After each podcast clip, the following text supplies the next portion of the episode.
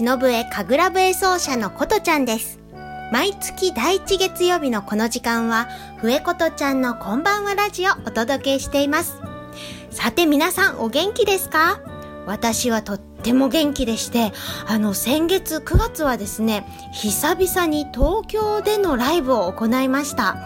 今私あの妊娠出産子育てとえ非常に怒涛の日々を過ごしておりました関係で東京での自主ライブをするのはちょうど2年ぶりのことだったんですね。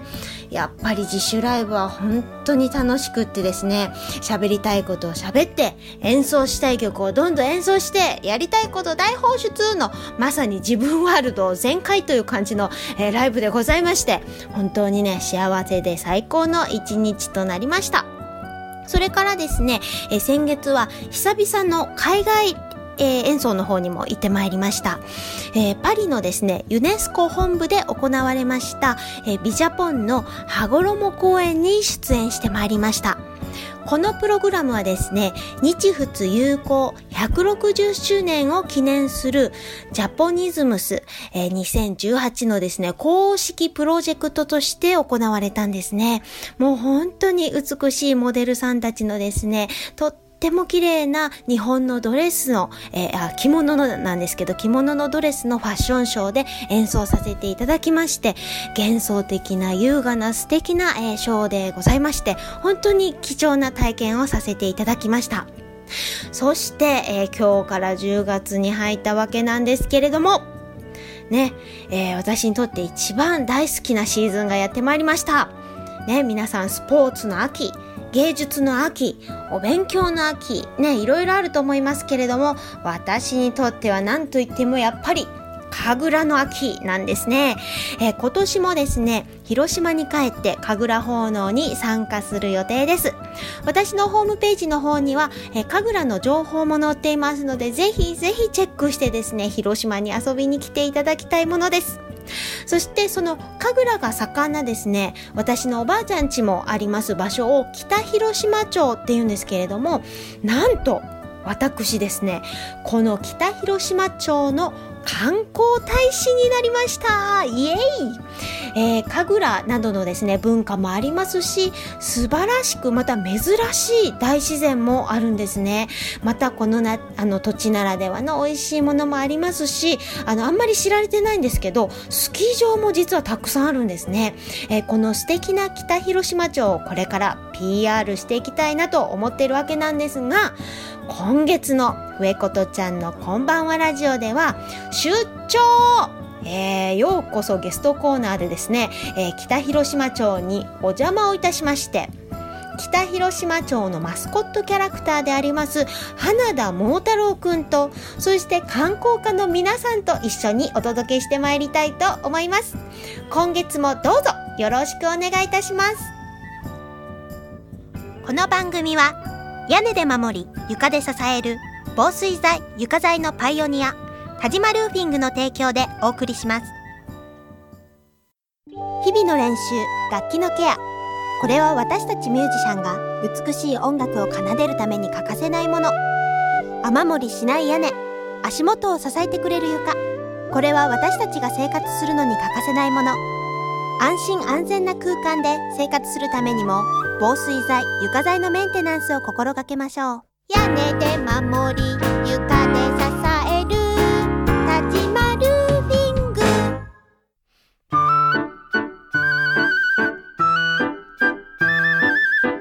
ようこそゲスト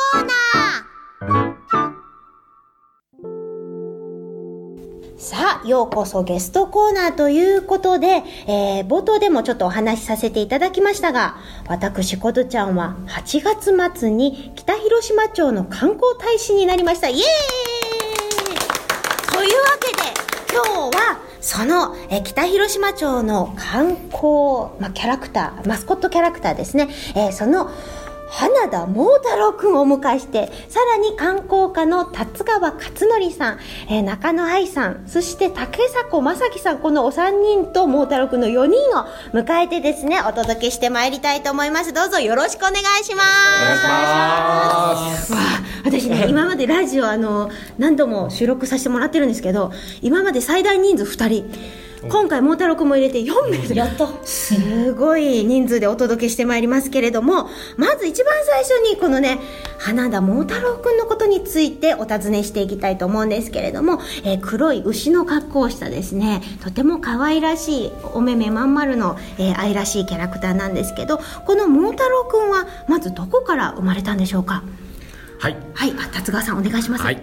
花田桃太郎はですね、どこから生まれたかと言いますとですね、えー、北広島町にはい。花田植えっていうイベントが、まあ、あるんですけども、はい。そこがまず、うは初めになりますね。はい。えで、あの、花田植え、花田桃太郎の花田はい。っていうのは、えー平成23年にはい。ユネスコ無形文化遺産に登録されたので、はい。そこからあー三浦花田植えにちなんで花田桃太郎の花田、はい。桃太郎幼稚ですねまずははい。そうですね。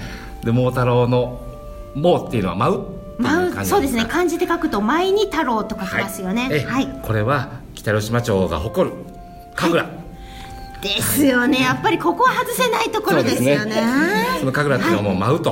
はい。いうところで「えー桃太郎」と「舞う」を「桃」と呼んで「桃太郎」とええ私たちあの結構あの方言でね、あの人がもう劣るけあれがどうじゃこうじゃとかそういう話し方をしますけどそこから「舞う」で「桃太郎」っていうふうについているということなんですね。素敵ですね。そしてそしてあのこの桃太郎くんちょっと私いろいろ聞いてみたいんですけど一体何歳の設定なんですかね？はい。はい。あ、えー。中野さんの方からお願いいたします。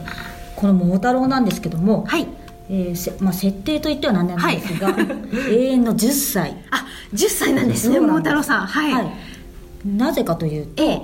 えーと北広島町は平成27年に、えーとはい。合併10周年あということで。10周年経つんですねはい。はい。それを記念して誕生したキャラクターがこの花田桃太郎なんですけども、なるほど。はい。えー、と芸北豊平はい。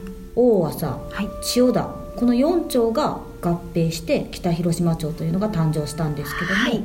はいその平成27年に、えー10周年を迎えこの桃太郎が誕生いたしました。あそれで10歳といはい。うことなんですね、永遠の。はい。年を取りません。可愛いですね本当にね、なるほど。そしてこの桃太郎さんもしかして好きな食べ物とかそういうのもあるんですか？そうなんですあ聞いてみたいです、一応ですねどぶろくとかにはい。憧れてはいるんですけど、はい。なんせ永遠の10歳ですので、はい。えっと、好きな飲み物は甘酒。ああ甘酒。ノンアルコールの甘酒ですね。なるほどなるほど、はい。そして、えー豊平のそばが大好物になっておりますおそばそうだ、あの広島あ北広島町には、あの元豊平っていう場所があるんですけれども、はい。そちらがねそばの名産地でありましてさらにそば打ちの名人なんかもいらっしゃいますよね。はい。いらっしゃいます。はい。豊平には、はい。豊平手打ちそば保存会っていうのがあって、はい。はい。そちらにたくさんの名人がいらっしゃってですね。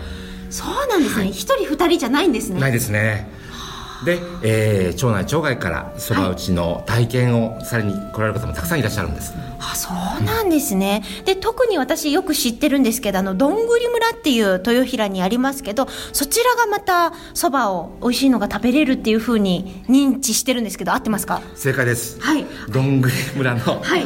どんぐり庵っていうところがあるんですが、はい。はい。そこにあのー美味しい豊娘っていうですねルチンが豊富なそば粉を使ったですねそばをいただけることができます。なるほどなるほど。もうなんかねすでに行ってみたいなとか食べてみたいななんて思ってくださってる方もいらっしゃるかと思うんですがこの桃太郎くんのなんか秘密の話とかなんかもしこのラジオを通して教えてもらえたら嬉しいんですけどなんかあります？そういうのって。例えばなんか桃太郎くんも実はキャラクターなんたらグランプリとか登録とかもしかしてしてたりとか。そうなんですしてます？はい。全然竹迫さんごしゃべりしてないんですか 竹迫さんイケメンのイケメンの竹迫さん。はい。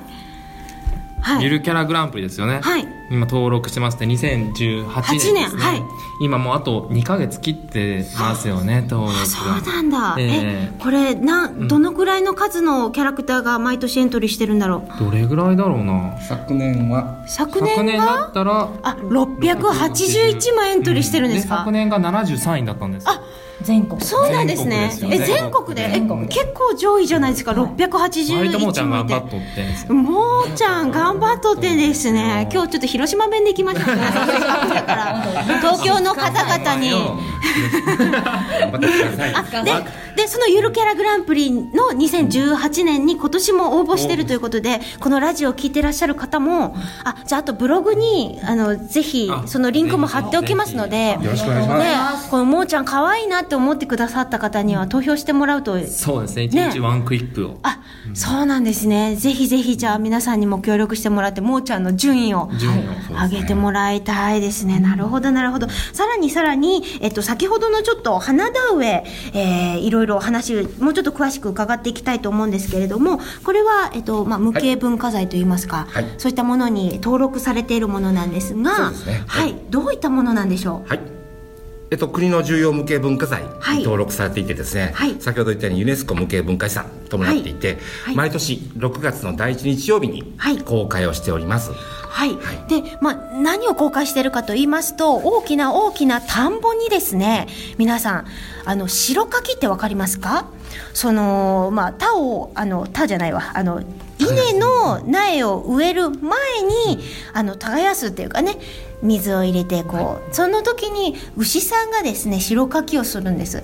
でただするだけじゃなくて牛さんをですね非常にこう派手派手にデコレーションっていうかねあの牛にペンキで塗るとかじゃなくてあの牛さんにですねすごいキラキラの衣装をかけてあげてそれであのお耳とかねいろんなところにこう赤いなんなんていうんですかねこう紐みたいなものをねつけたりとかしてとにかくあの非常にきらびやかに飾りをしまして周りではあのお囃子、まあ、田楽っていうんですよね。そういったものをですね歌もありますよねありますね。はい、えーしながらですね歌その、まあ、牛さんがゆっくりのっそのっそと歩いてそういったものをですねあの観光としてまた皆さんにも見てもらうっていうのを実はしていてで、まあ、その花田植えというものから生まれたのがね花田桃太郎ですね。さらに、えー、桃太郎の名前から来てるのは神楽ということなんですが今日一緒にお届けしている竹迫さんも神楽団の一員ということでねやってますよね。私も神楽団の一員ですが、はい。ね昔からようご存ねえ、はい。本当に高校生の頃一緒に神楽してた時期もあるぐらいですね,、うん。すね。竹迫さんとは実は、あの昔ながらの友人でもあるわけなんですけれども、この神楽の魅力広島の神楽っていうのはまたどういったところが魅力って感じますかね？はい。竹迫さんちょっと急に振られて今 待ってますけど。魅力ですか、はい。なんですかね？まあ昔からある神楽ですけど、まあ、最近結構ね派手になってきたりして。そうですよね。竹迫さんがやってる神楽は新米って言って、そうですね。あの新しい米と書いて新米なんですけどそうまあ、その新米の方が割と派手だったりとか。そうですね。今もう県広島だけではなく、はい。県外に前に出たりええ海外にええも遠くは行ったりして、そうですよね。いろんな方にこう受け入れられるというか、はい。そういう神楽になってきてますねね。進化してますね。だからやっぱりその神楽も、あのさっきの桃太郎くんじゃないですけど一着がもう1 0キロとかすごく重いものを着て、あのきらびやかに舞うというのも非常にまたえ特徴的なものだなと思うんですけれども、まあ、ここでですねちょっと前半戦、えーちょっと、えー一旦切らせていただきまして、えー北広島町のこのイレイメージキャラクターの花田桃太郎くんのですね公式テーマソング「おいでよ北広」お聴きください。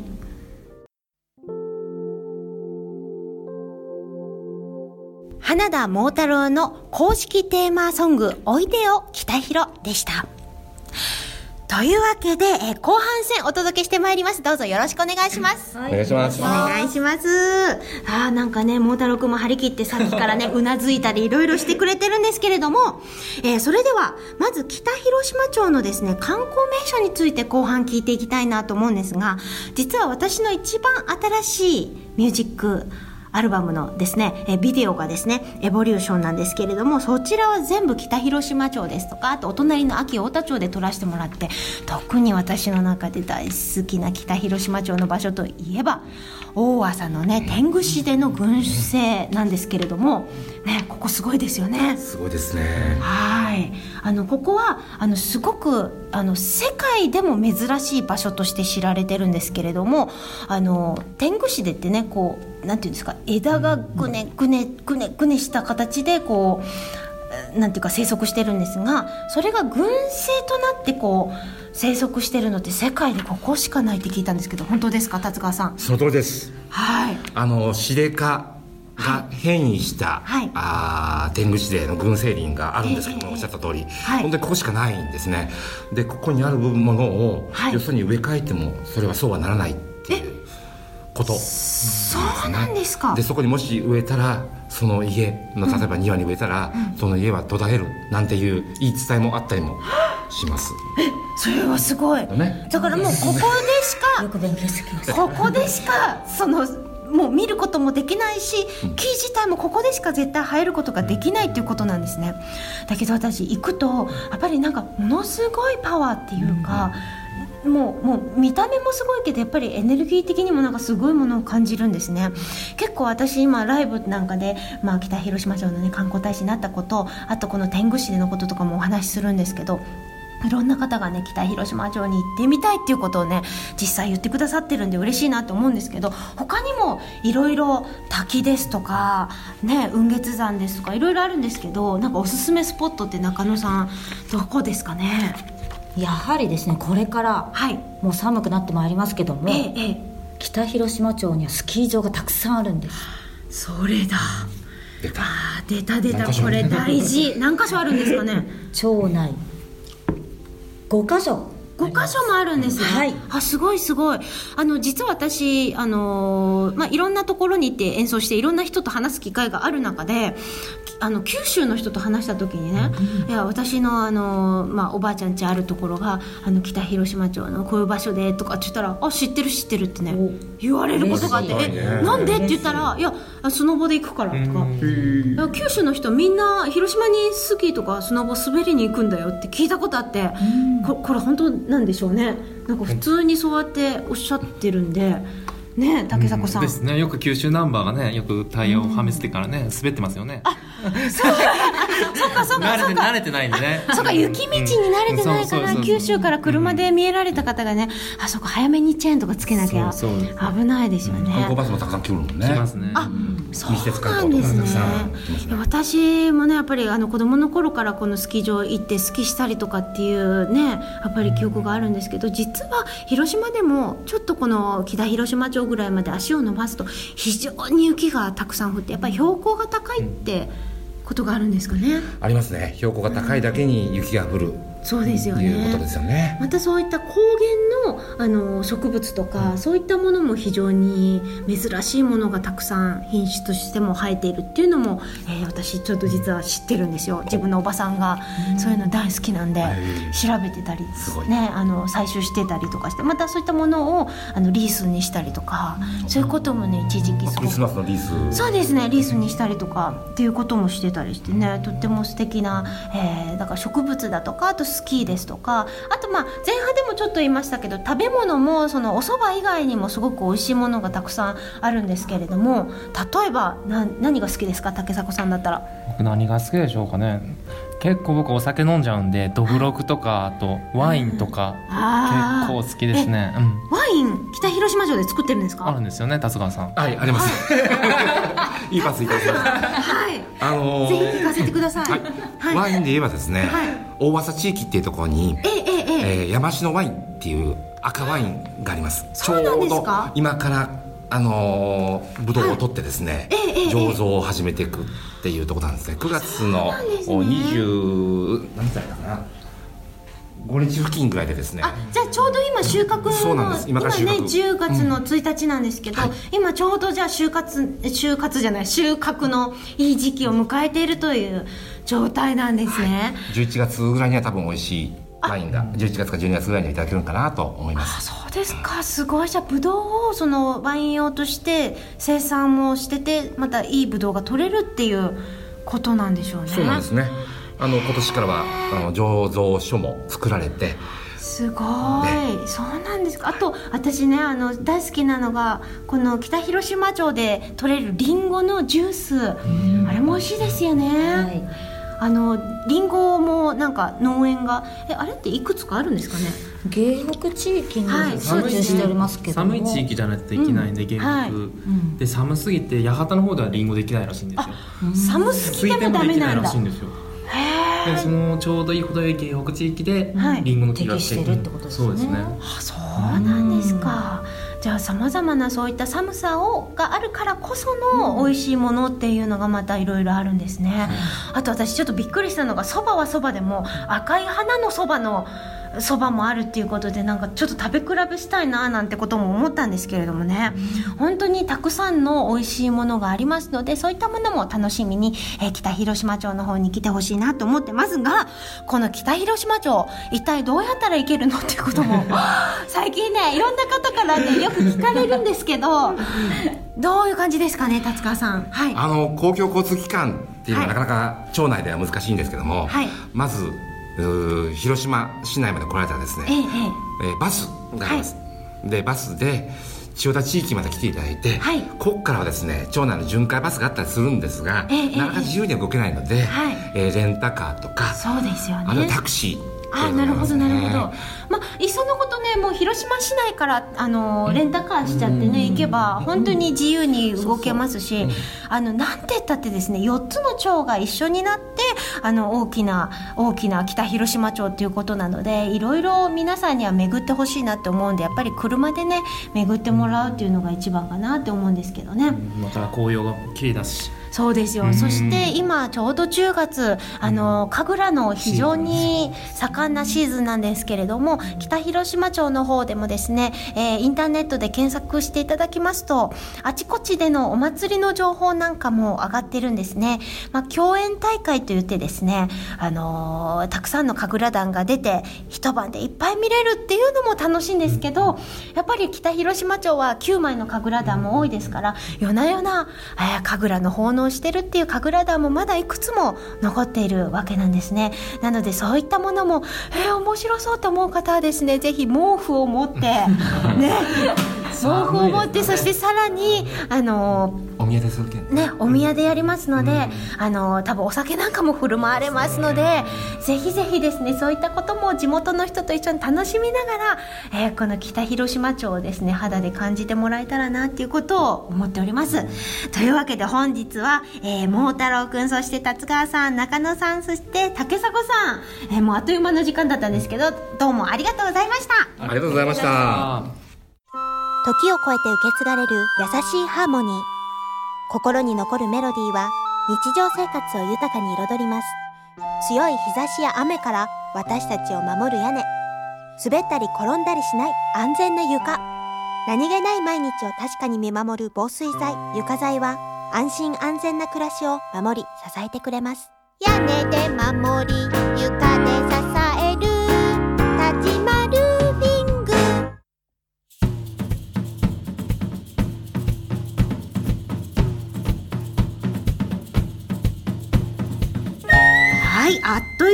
わりの時間が近づいてしまいました。今日はですね、桃太郎くんに達川さん、中野さん、竹迫さん、ありがとうございました。